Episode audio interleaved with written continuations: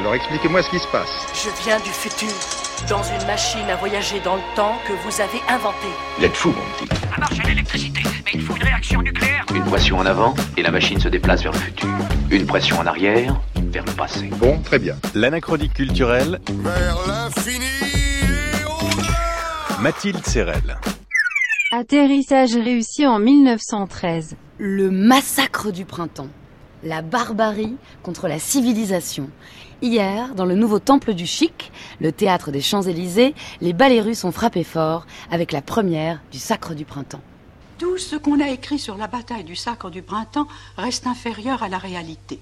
Ce fut comme si la salle avait été secouée par un tremblement de terre. Elle semblait vaciller dans le tumulte.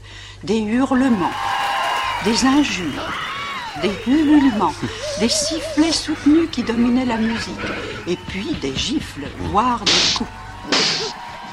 Comment peut-on en arriver à se battre pour 35 minutes de danse? En vérité, cette représentation, le tout Paris l'attendait.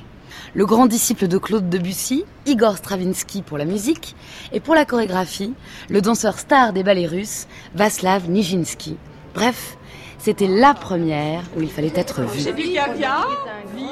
Plumes d'aigrettes sur les chapeaux, concours de look, Jean Cocteau et Coco Chanel dans la salle, mais tout a dérapé dès les premières mesures. Tout s'est presque passé comme prévu, car ce scandale a bien été organisé par Diaghilev, l'impresario des ballets russes.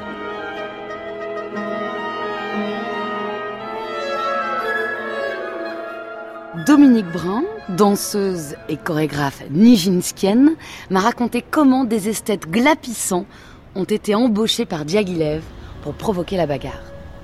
Diaghilev, qui est donc, euh, lui, très heureux du scandale de l'après-midi d'un faune qui a eu lieu un an auparavant dans la chorégraphie de Nijinsky, et qui, du coup, va mettre en scène une claque, c'est-à-dire des jeunes gens qu'il a payés pour pouvoir éventuellement applaudir ou au contraire siffler, enfin, en tous les cas, encourager le chahut.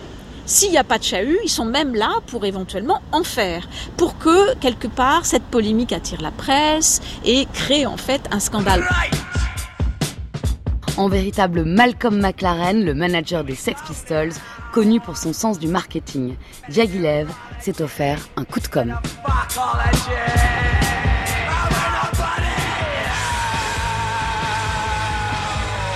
C'est un scandale dans une certaine mesure organisé, sauf que c'est pas du tout ce qui se passe.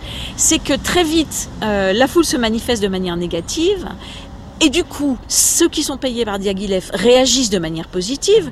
Et ça monte, ça monte, ça monte de plus en plus. Et finalement, ça donne lieu à véritablement une espèce d'antagonisme entre ceux qui sont par terre, qui sont des bourgeois, et ceux qui sont venus là parce qu'ils suivent peut-être davantage les russes, ou qu'ils sont entre guillemets, des gens qui n'ont pas les moyens de se payer le parterre, qui sont plus populaires et qui finalement vont de toute façon être contre les bourgeois aussi.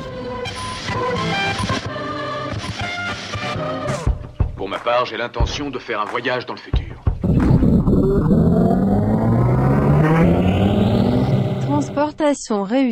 Vous êtes de retour au 21e siècle. Ce que l'on peut dire, un siècle plus tard, c'est que si Diaghilev savait qu'il choquerait le bourgeois en donnant la chorégraphie du sacre à Nijinsky, sulfureux depuis la présentation de l'après-midi d'un faune un an avant, il n'imaginait pas que cette musique chaotique et cette chorégraphie radicale se transformeraient en lutte des classes. Le bourgeois aime parler de la liberté, mais cette liberté est que pour eux, pas pour vous. Vous le sentez dans votre chair chaque jour. La danse de Nijinsky provoque une insurrection car elle est fondamentalement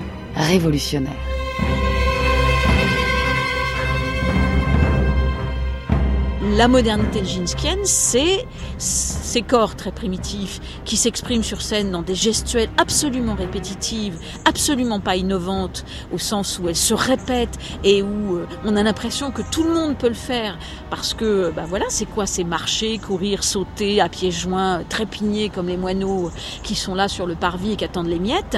Et puis on voit des mouvements euh, de foule, des mouvements de course. Il y a 45 personnes sur le plateau. Et par ailleurs, on entend une musique dont on ne comprend rien à ce qu'elle propose.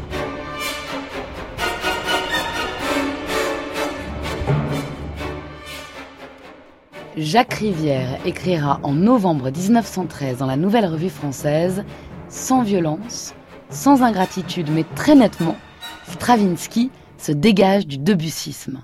Quant à Nijinsky, en brisant le mouvement, en le ramenant vers le geste simple, il fait entrer l'expression dans la danse. Le sacre marque le renoncement à la sauce. C'est une œuvre entière et brute, et les morceaux en sont crus. Nijinsky imagine quand même que finalement le corps devient, comme le décrit Jacques Rivière, une espèce de vecteur de l'émotion. Et il va inventer une nouvelle manière de bouger. Alors ça passe par quoi? Ça passe par des postures. Hein.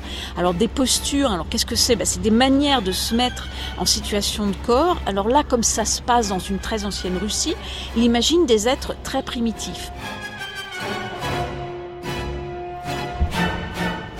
Ce retour aussi à ces, à ces esthétiques primitives, euh, c'est aussi finalement le retour dont a soif Nijinsky, c'est-à-dire d'une société qui s'intéresse aussi à ses pauvres, à ses malades, à la folie, à, à ce qui fait que la vie est dure et qu'elle n'est pas seulement euh, réservée à ceux qui vivent confortablement et qui sont bien à l'abri en fait de toute problématique difficile, de difficultés de la vie. Donc en fait c'est un scandale politique le sacre du printemps. Forcément, c'est un scandale politique. C'est un scandale, mais c'est en fait l'art ne fait pas sans la société, la société ne fait pas sans l'art.